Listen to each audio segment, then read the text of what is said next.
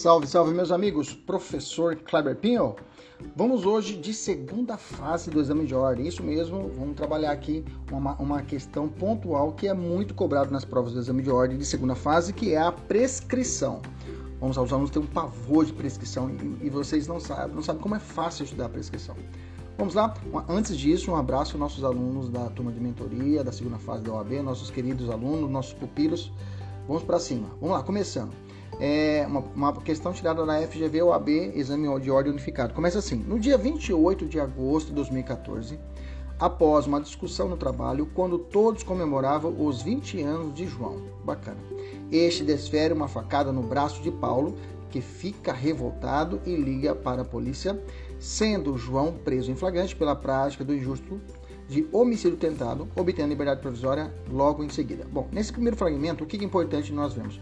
A data do fato, dia 28 de agosto de 2014, eu tenho que marcar ela, a data do fato criminoso, e a informação de que o João, que é o, o, o sujeito ativo do crime, né, o criminoso em si, ele possui, na data desse fato, que todos estavam comemorando o seu aniversário de 20 anos. Isso é importante? Mega importante. Já adianto para vocês. Estudo de prescrição, você tem que manjar de dois artigos na sua cabeça. Artigo 100 e, é, 109 e o artigo 115. É muito comum o examinador usar o 109, que é a tabela que trata dos crimes, da, é, dos prazos prescricionais, e o artigo 115 da Constituição, que determina que, um benefício, inclusive, aquele menor, menor, menor idade relativa, né? ou seja, aquele que na data do fato possui maior de 18 menor de 21 anos, ok? A prescrição é contada pela metade, ou se por tempo da sentença ele é maior de 70 anos.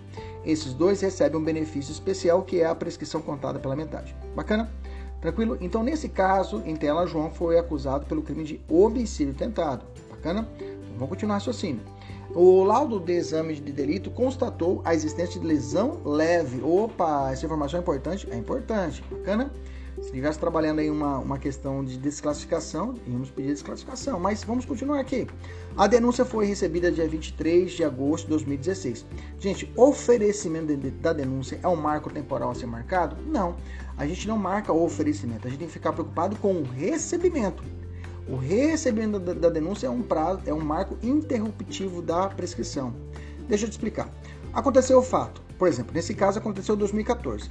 2014, aperta o botão do start da contagem da prescrição. A prescrição começa a rodar. Um dia, dois dias, um ano, um ano e meio, dois anos e vai contando, vai contando. Quando é recebida a denúncia, imaginamos que a prescrição acaba em quatro anos, ok? Imaginamos que a prescrição acaba em quatro anos. 3 anos, 11 meses e um, um dia, 3 anos, 11 meses, 2 dias, 3 anos, 11 meses, 4 dias, 3 anos, 11 meses e 29 dias. No 29 dia, o juiz recebe a denúncia. Se o juiz recebeu a denúncia, a prescrição, eu aperto o botão de zerar. A prescrição começa a contar de novo um dia da prescrição a partir do recebimento da denúncia. Um dia, dois dias, três dias, quatro dias e vai indo, vai contando de novo o prazo. Se for o tribunal do júri, vai até a, a sentença de pronúncia. Se chegou na sentença de pronúncia, eu vou contando. Se chegar 3 anos, 11 meses e, e 28 dias, 3 anos, 11 meses, 29 dias, o juiz sentencia, pronuncia o réu, zera de novo. E começa de novo e vai embora, entendeu? Se for um, um, procedimento comum, que não é um procedimento especial do júri, começa o prazo na, no recebimento da denúncia, um dia, dois dias, e vai parar lá na sentença. Lá na sentença do crime. Ok? Beleza? Revisando isso, vamos voltar aqui. Vamos lá, presta atenção. Então a denúncia foi recebida dia 28 de agosto de 2016. Tem que marcar isso? Claro, tem que marcar isso. Fim da primeira fase do, do procedimento do tribunal do júri, ocasião em que a vítima compareceu, confirmou os fatos, inclusive dizendo acreditar que a intenção do agente era efetivamente matá-lo, e demonstrou todo o seu inconformismo com a conduta do réu. João foi pronunciado. Lembra que na pronúncia prevalece o princípio do indúbio pro societate. Na dúvida, o juiz hum, ele absolve ou pronuncia. O juiz manda para o júri, pronuncia, ok? Continuando, é, ele foi pronunciado, sendo a decisão publicada dia 23 de agosto de 2018. Opa, essa data é importante? É data importante. Se eu pudesse marcar, grifar no meu material, eu marcava datas importantes. 28 de agosto de 2014, dia do fato. Recebimento, dia 28 de agosto de 2016 e a data da pronúncia, dia 23 de agosto de 2018. Se você está marcando isso daí, bacana. Não havendo impugnação pelas partes. Submetido a julgamento em sessão plenária em 18 de julho de 2020, os jurados afastaram, opa, aqui está sacada, afastaram a intenção de matar, ocorrendo em sentença.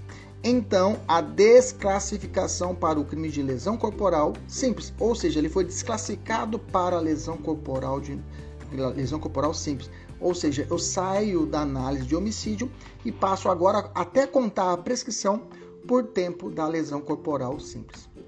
Qual a pena máxima? Inclusive a questão fala que tem pena máxima prevista de um ano, sendo certo que o Código prevê que a pena de a pena de um a dois anos prescreve em quatro anos, ou seja, ele deu até o prazo prescricional. Só que quando você bate o olho lá, você fala, pô, mas lá para lá, professor, dia 28 de agosto de 2014 até 2016 só tem dois anos.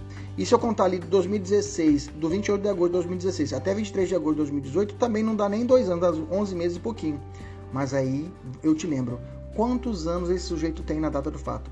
Ah, professor, 20 anos. Opa! Então o que era 4 prescreve por quanto? 2 anos. Muito bem, pequeno gafanhota. Como é que fica então, professor, essa, essa decisão, essa, essa, essa conclusão? Bom, considerando apenas a informação narrada, você vai ter que requerer, né?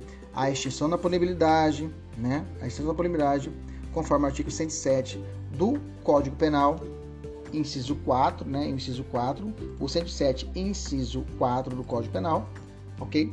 É, porque já foi ultrapassado o prazo prescricional entre a data do fato e o recebimento da denúncia, pois o crime de lesão corporal tem pena máxima, né? Pena máxima de um ano, conforme o, o, o, o, próprio Código Penal que trata disso, né? Artigo 109, a pena de detenção de três meses a um ano. Então, então, nesse caso, a prescrição do, do crime acontece em quatro anos, conforme o artigo 109, inciso 4. Ok? Crime que ultrapassa, no, uh, ultrapassa um ano, que informa inciso, inciso, inciso 4, inciso 5, né? Inciso 5, ele fala assim: em quatro anos, se o máximo da pena, estou lendo o artigo 109, em quatro anos, se o máximo da pena é igual a 1, um, ou sendo superior, não excede a 2. Nesse caso, a pena de três meses a um ano, então, é o inciso 4 que vou aplicar. A pena de prescrição acontece em 4 anos. Bacana? Que, então, repetindo, né? Então, ele foi imputado ali crime de lesão corporal de, leve, que tem pena máxima de um ano, e conforme o artigo 109, inciso 4, prescreve em 4. Todavia, todavia, é importante você dizer isso na sua prova bem claramente, aplicando o artigo 115 do Código Penal, pois João, à época dos fatos, possuía apenas 20 anos, a prescrição deverá ser contada pela metade, ou seja, prescreverá em dois anos e conforme o, a, a, a, o, é, conforme o caso, a prescrição foi consumada em 28 de agosto de 2016, pois no período de 28 de agosto de 2014 a 28 de agosto de 2016 passaram-se o quê? Dois anos da pretensão penal punitiva, ou melhor, da, da, da pretensão punitiva estatal, né? Da PPP, da pretensão prescrição da pretensão punitiva, a famosa PPP. Beleza? Até a próxima. Tchau, tchau.